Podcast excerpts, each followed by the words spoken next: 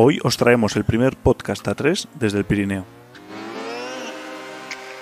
Aprovechamos para sentarnos durante nuestra cacería rebecos en el Pirineo con dos buenos amigos, Carlos Liñán de la Orgánica Hunters que organizaba la cacería y con Raúl del Valle, un buen compañero de caza que se animó a acompañarme e intentar documentar la cacería. Un podcast que os hará pasar un buen rato. Soy Pedro Ampuero y esto es el podcast Caza, Aventura y Arquería. Bienvenidos. Bienvenidos a otro episodio del podcast. Estamos aquí, ¿dónde estamos exactamente? En ¿Se puede decir o Camprodón. no? Camprodón. Sí, en Camprodón. Y vengo hoy con un par de amigos, con, con Carlos y Raúl. Espero que os guste el nuevo deco- decorado del podcast. Todo lujo. Y nada, queríamos aprovechar que estamos aquí unos días cazando el Rebeco, pues para tener una conversación. Son dos grandes amigos míos, tenemos muchas anécdotas y, y aunque estamos un poco cansados porque nos hemos pegado una buena paricilla hoy y hemos cenado como titanes, pero, pero bueno, la cosa es que estamos aquí en, en el Pirineo porque nos íbamos a ir a Alpes el lunes. El lunes. Me iba a ir con, con Raúl, que le lié en, en- en el último momento al, al chatros, que es una subespecie de rebeco, bueno, que está ahí al lado de, en un macizo al lado de, de los Alpes, al norte de, de Grenoble, pero nos llamó Philip el domingo y nos dijo que Que había un paquetón de nieve brutal. había un paquetón de nieve de un metro y medio, que él iba a subir al refugio a ver qué tal estaban las condiciones para cazar, pero no llegó ni al refugio, me mandó los vídeos y llevaba la, la nieve por aquí. Que le digo a Raúl, no, pero no te preocupes que Philip tampoco es muy alto. pero por muy bajo que sea, si le llega, si le llega la nieve por Qué la bajo que es, qué bajo. que es. Y yo, vale, vale. y pues- Raúl dijo, "Bueno, no pasa nada. Tira. Ya ya estábamos puestos, pero digo, pues venga adelante. Pero al final creo que era más lógico no, sí, cancelar. no arriesgar, cancelar y, y esperamos. Es un sitio complicado, es un sitio que nosotros Tú has estado, ¿no? he estado varias veces y colaboramos con Philip, tenemos varias cacerías. Este año teníamos cuatro o cinco y, y el problema es que nieva mucho y se queda mucho la nieve. Y además es un sitio muy escarpado y ahí consiste casi todo en asomadas. Y esas asomadas son súper peligrosas con esa nieve. Porque está, es con hierba y claro, y hay nieve, ¿no? Entonces incluso puede caer tipo alud, no aludes como tal, pero sí que se puede romper. Sí, avalancha. Ajá. Y sobre todo para el arco prácticamente imposible. Porque si fuera el día que ha nevado, que está virgen, pero ahora mismo está durísima y haces un- muchísimo ruido. Sí, al final no, no puedes pisar por encima y va a hacer, vas a hacer mucho ruido, va a ser un escándalo. Claro, claro, claro. Pero yo no sé si van a mejorar las condiciones de aquí a final de temporada, es el problema. Lo malo de ahí, no sé si lo sabéis, creo que la nieve está hasta mayo o por ahí. ¿eh? Y la temporada dura hasta febrero. Vamos a intentar ir en enero. Luego, o sea, para que el- para los que no conozcan a Filip, para que Filip te diga que cancela, es que está mal de narices, porque vamos, es el mayor motivado con cuerdas, el tal, es lo Sí, que sí. más le divierte. Sí, Me dice, no, no, si divertido para Sí, sí. grabar está de, de narices, pero... Bueno, cazar- es de las que nos gustan a nosotros, ¿no? Crampones, cuerdas, tal. Sí, sí, una liada buena.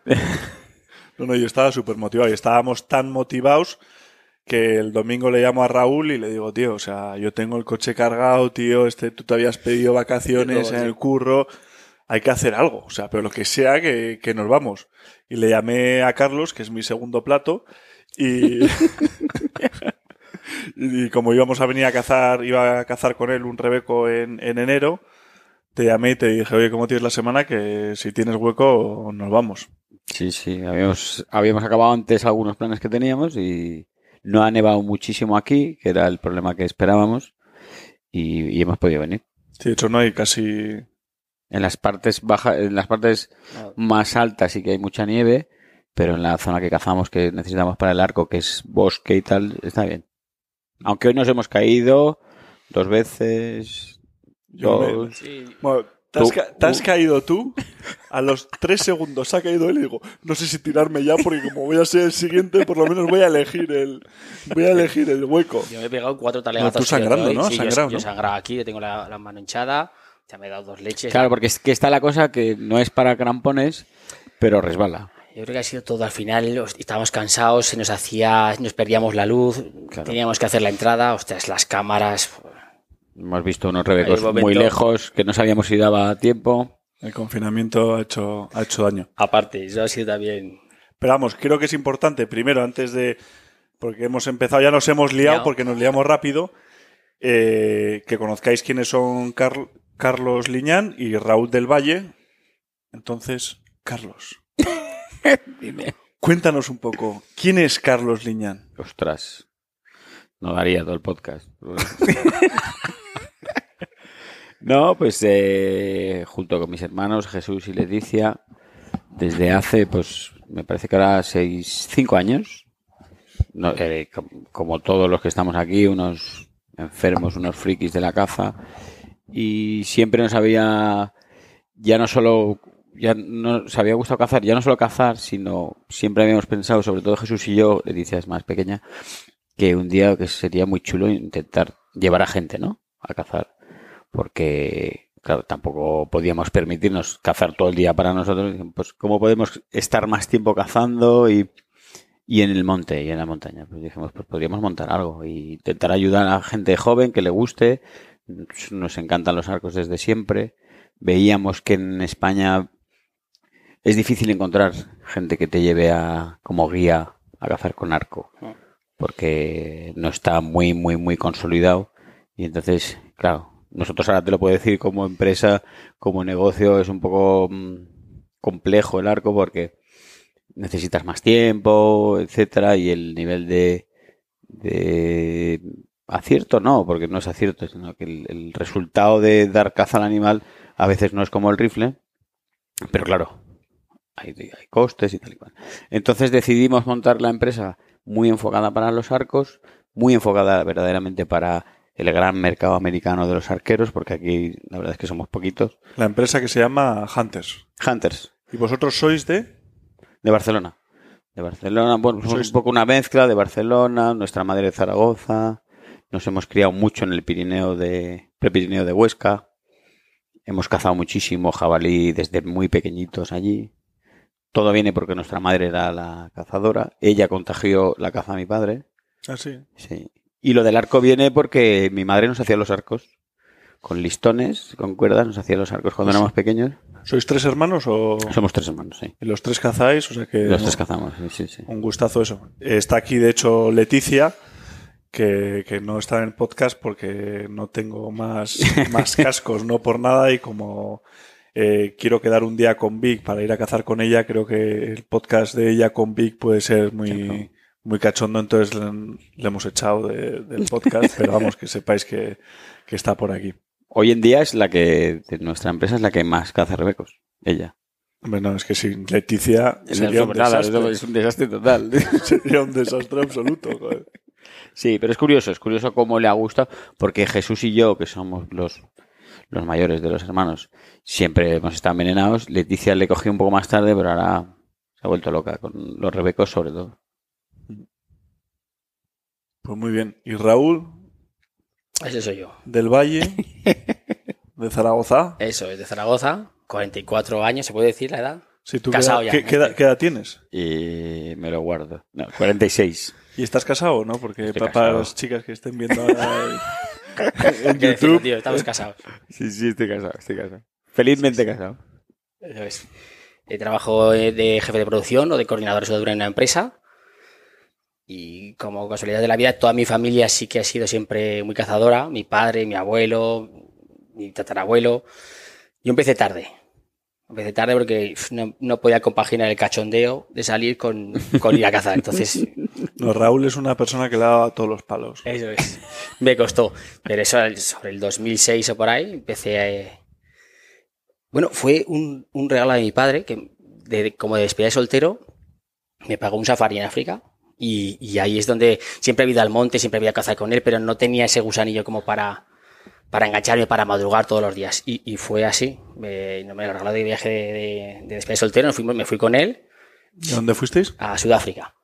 Y ya la liamos. ¿Pero con los arcos o con rifle? No, ahí empecé con rifle. El arco lo cogí sobre, yo creo que sobre el 2010. Empezamos con, conociéndote a ti en el, en el blog de cazandoconarco.es Siempre me habían, a mí me han gustado los arcos, pero nunca había dado el paso. Y en Zaragoza al final yo no conocía a nadie que, que cazara con bueno, ni tirara con arco y menos que cazara. Y al final metiéndonos por internet con, con Pedro, con Jorge y alguno más, ahí, ahí lo aprendí. Y así empecé y, y vamos, pues del 2010. Y creo que llevo ya tres o cuatro años que solo cazo con arco. Y tu padre también le, le engañaste, ¿no? Mi padre, y es que empecé a cazar con arco porque a mi padre le regalaron unos socios suyos un arco. De Que diestro. es una limaña que a ver si, Eso es. a ver si mataba menos. ¿eh? Eso es. A ver si así estaba tranquilo. Y era de diestro. Pero yo soy zurdo. Y como pude, como pude, lo empecé a abrir, aunque lo abría con mano contraria, y es cuando me empezó a, a- a probar y ver que era, que era eso de la caza con arco. Y ya hasta hoy. Nosotros hasta hace pocos años, bueno, yo, mi hermano no, eh, siempre hemos cazado con tradicional. Y yo ya mm, me he desesperado. Descubriste el expedite. Yo, mi hermano es un loco del- de, los palos, de las maderas, pero yo hace, pues, no sé, cinco años así pasé al, al poleas. ¿Y cómo Carlos, que tiene otro trabajo que no lo quiere contar, porque, porque es un profesional de esto de los podcasts y los directos, es, le habrá pasado el gabinete de comunicación de prensa, qué cosas puede decir, cuántas veces tienes que decir Repsol en, en la entrevista, y no quiere decir a qué se dedica. ¿A qué te De, dedicas de- de realmente? main job, ¿no? De Sí. principal trabajo, sí. Porque ganarse la vida con la caza es complicado. No, yo trabajo en MotoGP, en las carreras de motos, con Mar Márquez. Soy jefe de mecánicos de Mar Márquez. Llevo, creo que 22 años en el Campeonato del Mundo. Y el tema de poder montar un poco lo de la empresa de caza es porque eh, ahora mismo en el equipo que estoy y en, el- en- la categoría de MotoGP, pues puedo tener un poco más de tiempo libre en invierno, que es cuando no hay carreras. Entonces, yo tengo mis dos, mis dos grandes pasiones, ¿no? Las motos son más en la época estiva y las carreras son más en invierno. Eh, la caza es más en invierno. Entonces lo puedo combinar. Porque, por ejemplo, Jesús y Leticia es, los, son los que más eh, hacen cacerías, pero yo, si alguno quiere, por ejemplo, Raúl cazar con nosotros o conmigo, yo le digo, oye, pues la semana que viene no puedo, vamos la otra y es un trabajo que te puedes... Pues trabajas una semana sí y una no. Normalmente cuando es- son las carreras hacemos una sí, una no. Ahora con el COVID es un poco distinto, ¿no? Es complicado, sí, hemos, tenido un año un poco Pues complicado. hacéis varias, Hacíamos- varias carreras seguidas, ¿no? ¿O ¿Cómo va el tema? Hacíamos tres seguidas.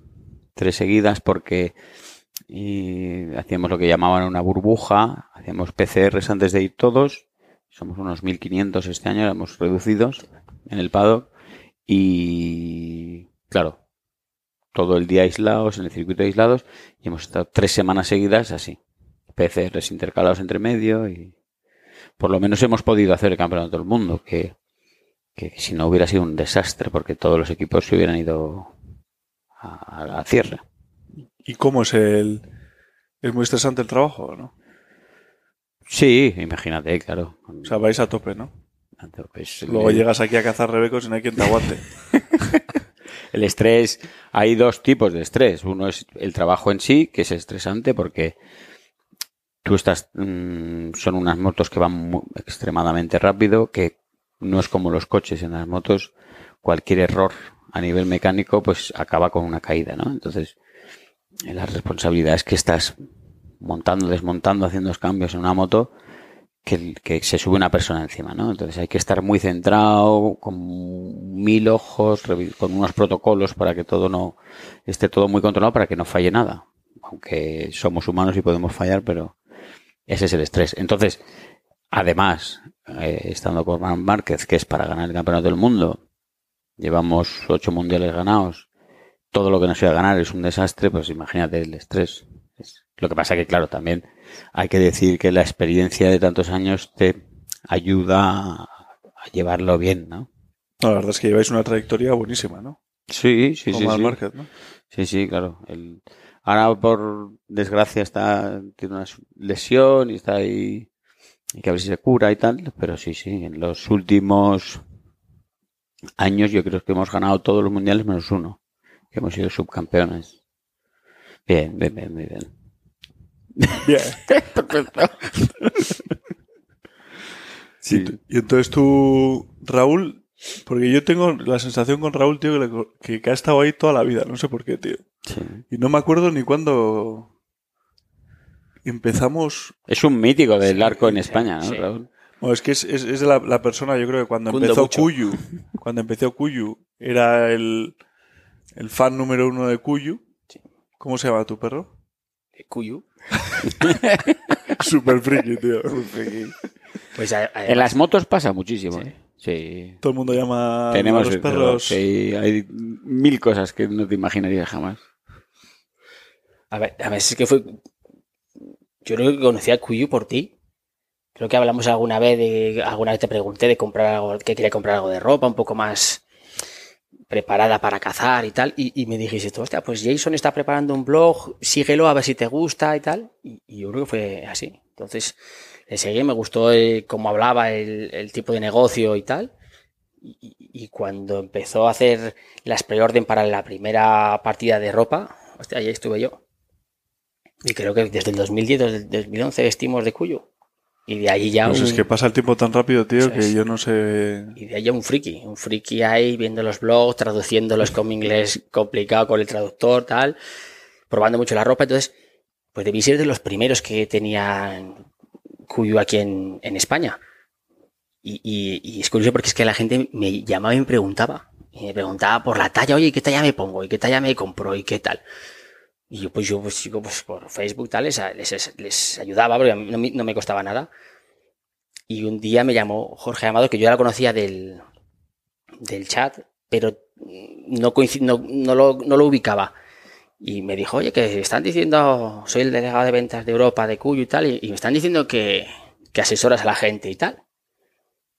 Pues sí, alguna vez me llaman o me preguntan y yo les digo, oye, ¿te importaría o te gustaría venirte a los Llévenes a conocer a, a Jason que va a venir aquí a hacer, a inaugurar un showroom y tal?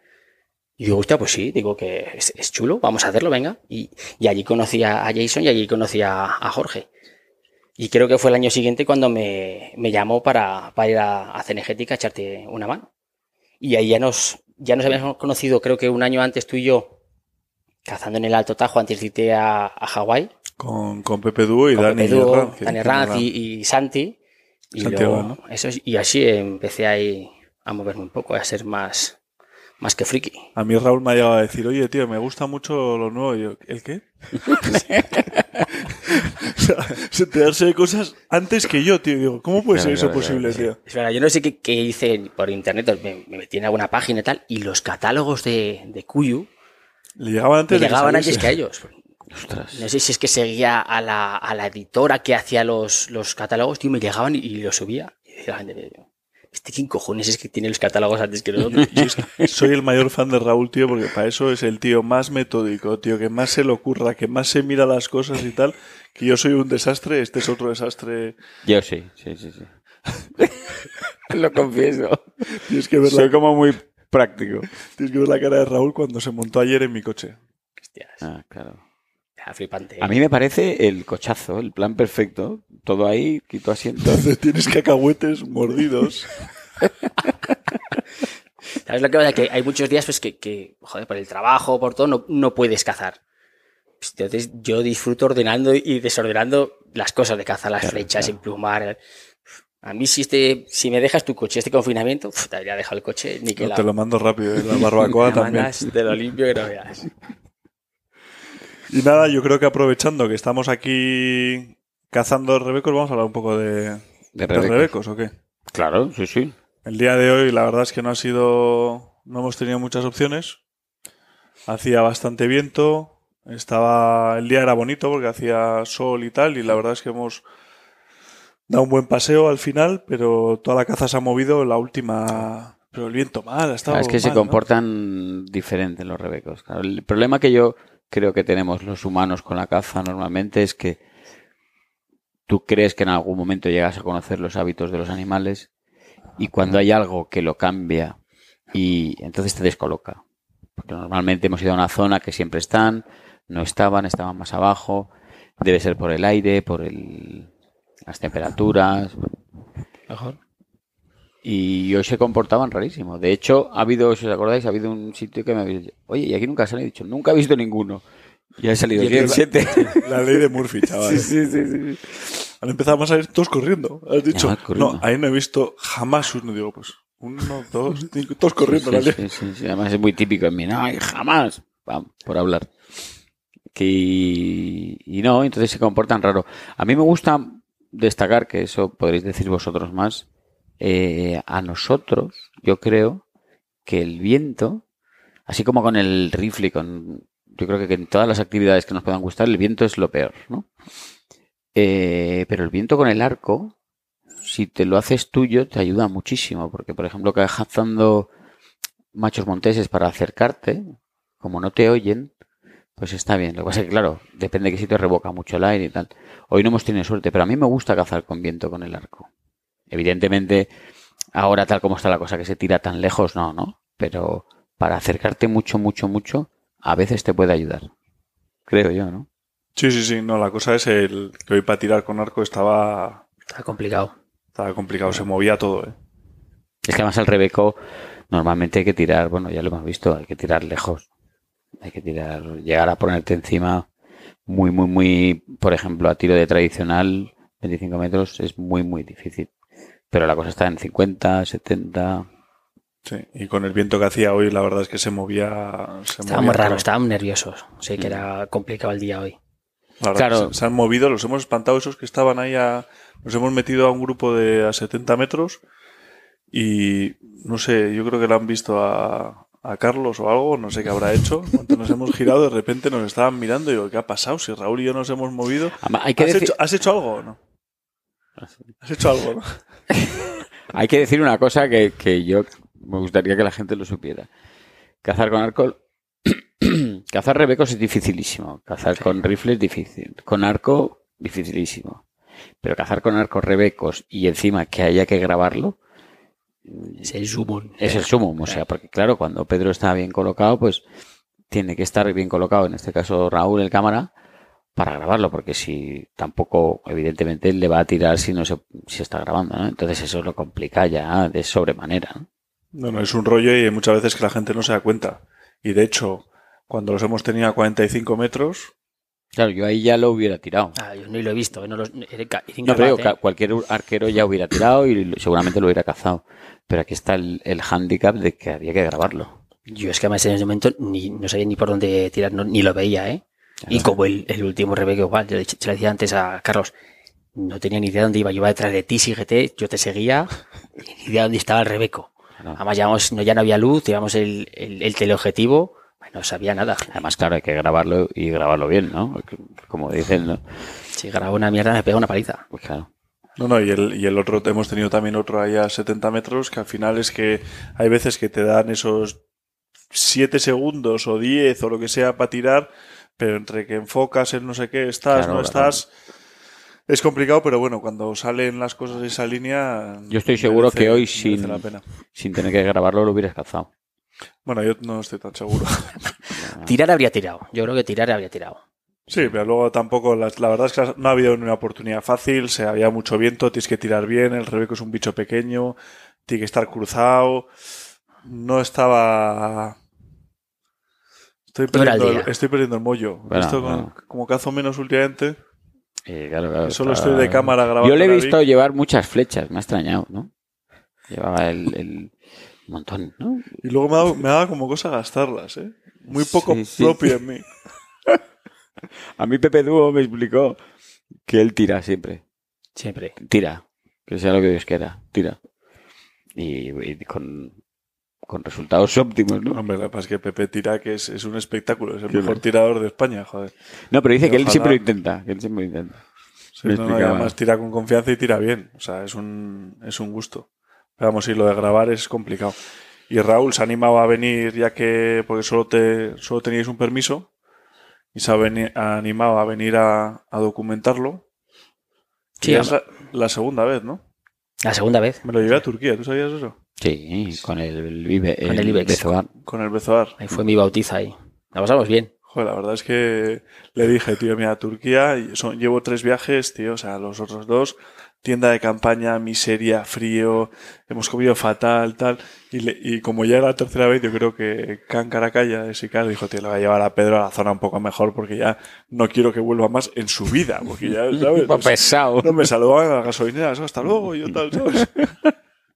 y nos llevó a un, nos a un sitio pelotero. Sí, sí, sí. Tuvimos- bung- un, un bungalow, sea, estuvimos muy bien. Y decía, bueno, Pedro, tampoco esto de Turquía tampoco es para tanto. Claro. ya". Yo me había preparado mi saco, mis esterillas, tío. Había, uf, digo, la voy a gozar allí en la nieve, va a ser. Oh, tío.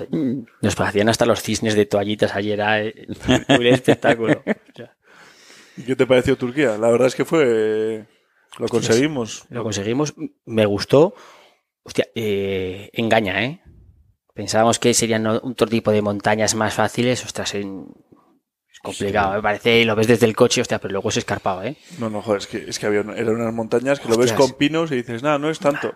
Pero había unas pendientes de... No, aquello tiene pinta para hacerse, hacerse daño, ¿eh? De- Sí, pero que parece Beceite Sí. y luego te pones a andarlo y dices, "Joder, es Alpes enmascarado de Beceite. Bueno, joder". cuando, cuando hicimos la caza del, del Libes, que lo hicimos de, de arriba a abajo, ostras, pasamos por unos cortados eh, impresionantes, ¿eh?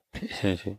Claro, los ves desde, los, desde las pistas, los ves y la gente está muy preparada con los spotting y los localizan. Hostia, para el rifle está muy bien porque además salen a las rocas, se enrocan, los, hostias, y- pues tiros de 300, 250 metros de rifle, pues puedes hacerte con un IBEX bien. Hostia, ahora eh, métete con el arco, a distancia de arco. Claro, claro, claro. Es que se complica. Y grabarlo. Grábalo, ya que había grabado ya dos viajes, digo, ya, ya digo, dinero para pagar a alguien no tengo, porque ya no puedo grabar más, porque como me vuelva bolo, ya estoy arruinado en la ruina. Y le llamé, Raúl, yo te invito a que me ayudes, y si lo puedes grabar, lo, lo grabamos. Y la verdad es que lo grabaste, lo grabaste de bolas, porque Ya fue complicado. ¿eh? nervioso, sí, sí. Fue complicado de narices. Mucho, Sí, tío. mucho.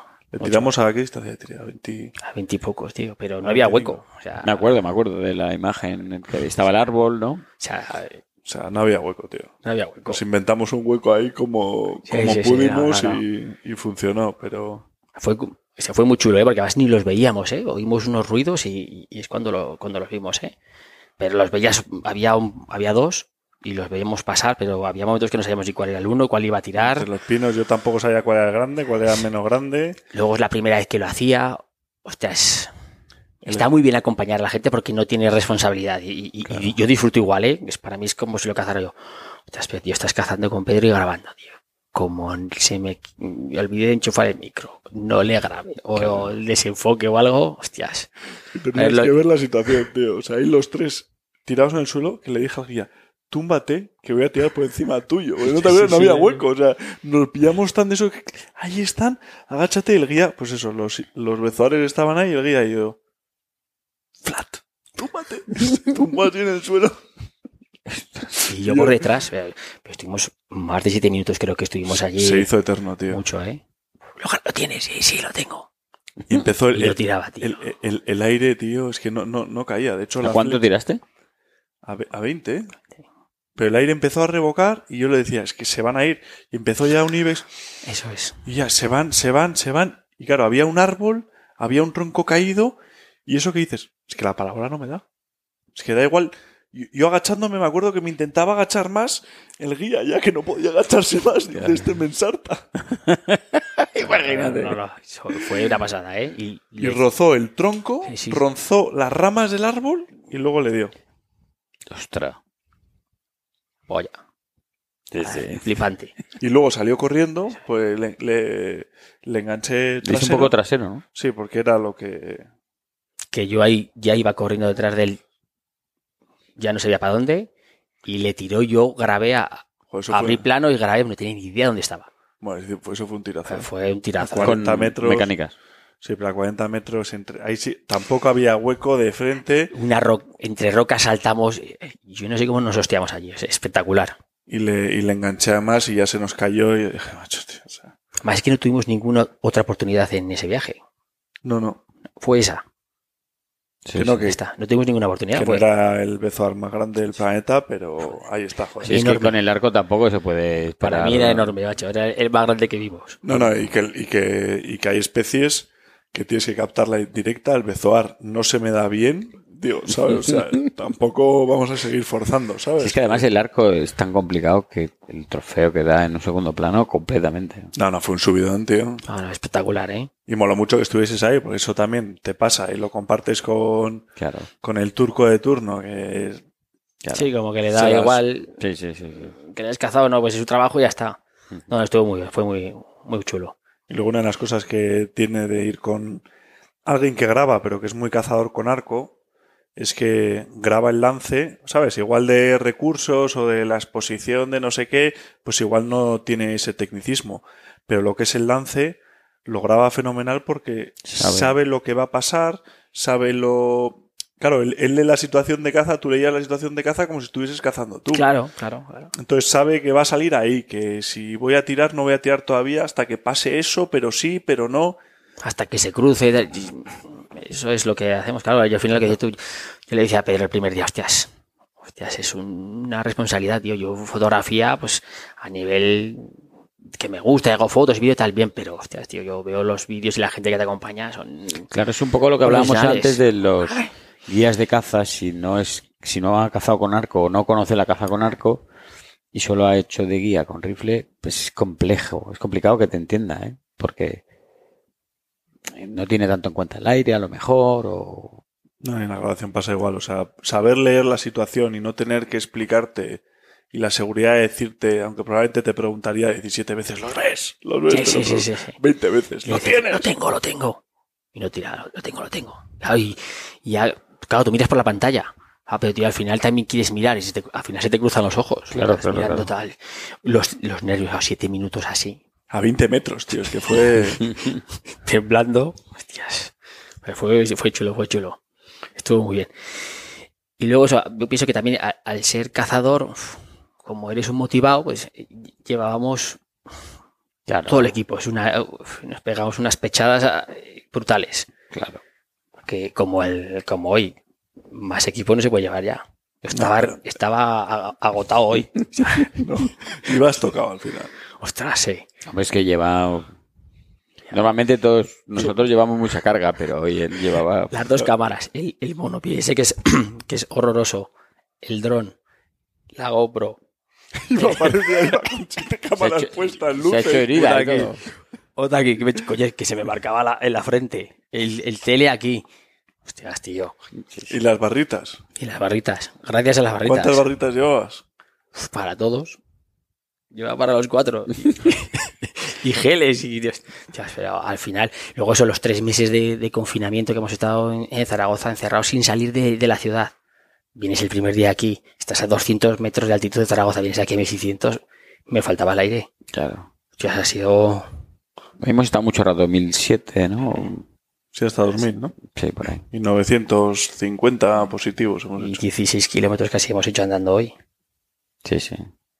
Además, así, la pradera alpina engaña, parece que sea súper suave, pero ostras, las subidas se hacen largas, ¿eh? Bueno, pero la verdad es que la zona es... No, es muy cómoda, es muy cómoda. Y como los días son cortos también del año, Mm. Está bien. Es no. A mí me gusta mucho para el arco, el cuando caminas por, por pradera alpina, por césped, o sea, césped, eh, hierba. Pero pues que la caza está alta, ¿eh? Sí, sí, sí, sí. Es que claro, ellos todavía tienen, tienen bastante, bastante calor, ¿eh? Yo, yo, yo siempre le comento a Vicky y tal que cuando hace muy mal tiempo, tío, que los rebecos ni, ni lo comentan entre ellos, tío. Claro, claro. Es que, es que tú estás ahí diciendo, yo me muero, tío, o sea, qué frío tengo, no puedo. Y el rebeco le ves que está, que ni ha discutido con su colega, oye, qué mal tiempo hace, ¿no? Es que Se ha tumbado uno en, en la nieve. Sí, sí. Y ni Kenai, ni Guy, ni nada, el pum, en la nieve. Y nosotros venga a hab- quitar, hab- había sitios limpios y el tío a la nieve. y nosotros venga a quitarnos capas. Capas. Es que me estoy acordando en Rumanía, ¿te acuerdas cuando estuvimos? Tenías que ver la cara del guía que íbamos. Eh, ibas tú, Aquel hombre nos odia. y yo tengo que volver a verlo. íbamos eh, Le- eh, Jack, el cámara, tú, tu hermano, mi primo y yo. Y claro, la subida a la primera pues fueron como tres horas, bueno, bueno, en general, todo el día con el tema de las capas de cuello. Te juro que si no estuvimos... ¿Cuántas horas perderíamos cambiándonos capas? Buah, Pues de repente paraba yo, me quitaba capas. ¿Y, y estos no aprovechaban ese momento? No. A los 20 minutos, para, quítate capas. Avanzaba 100 metros, empezaba a hacer frío. Para, que me voy a poner otra. Quítate, ponte. Y el tío nos miraba El como señor diciendo, rumano pues, con, con una, Con la misma una chaqueta. chaquetilla para todo. Para subir, para bajar. Entonces se puso, ni se quitó, ni se puso la chaqueta, Nada. nada en todo el día. Y nosotros para arriba, para abajo. Increíble. Y él, yo me acuerdo al final, ya cuando bajábamos, que habíamos cazado, y pensábamos nosotros que se había ido. De "No aguanto más. Y entonces ya ahí nos regocijamos, ya ahora paramos, las más fotos, más fotos, más fotos, más. ah, ¡Ostras, qué guay! No sé qué. Y nos lo encontramos en un pino con una cara de. Pero, tío, pero. que llegamos a las, al hotel a las 12 de la noche o por ahí. Porque ese día nos teníamos que ir. Bueno, pero, pero es que el primer día subimos de noche, no sé cuántas horas, llegamos a una praderita así alpina, tal, no sé qué. Joder, qué guapa esta zona de caza, tal, ¿sabes?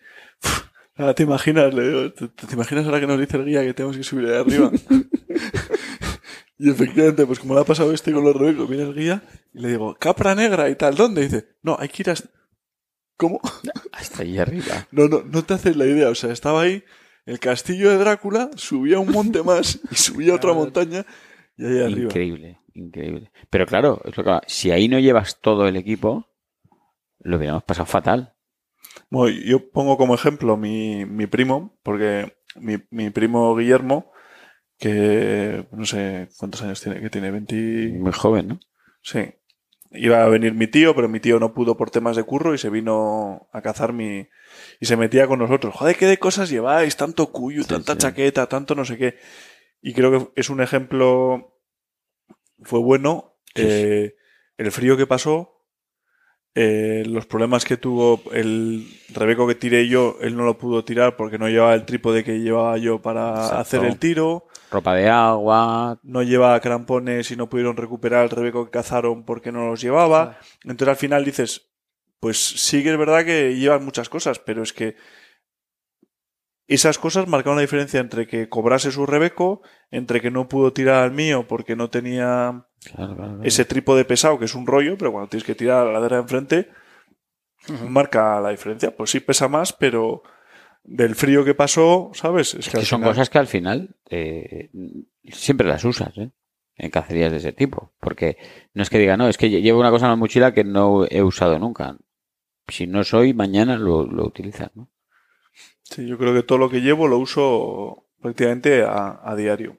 Claro, aparte que, bueno, es como todo también, ¿no? Si, si no lo tienes, no lo utilizas. Pero si tienes unos crampones que cuesta dos minutos ponértelos, pues, pues perfecto, ¿no?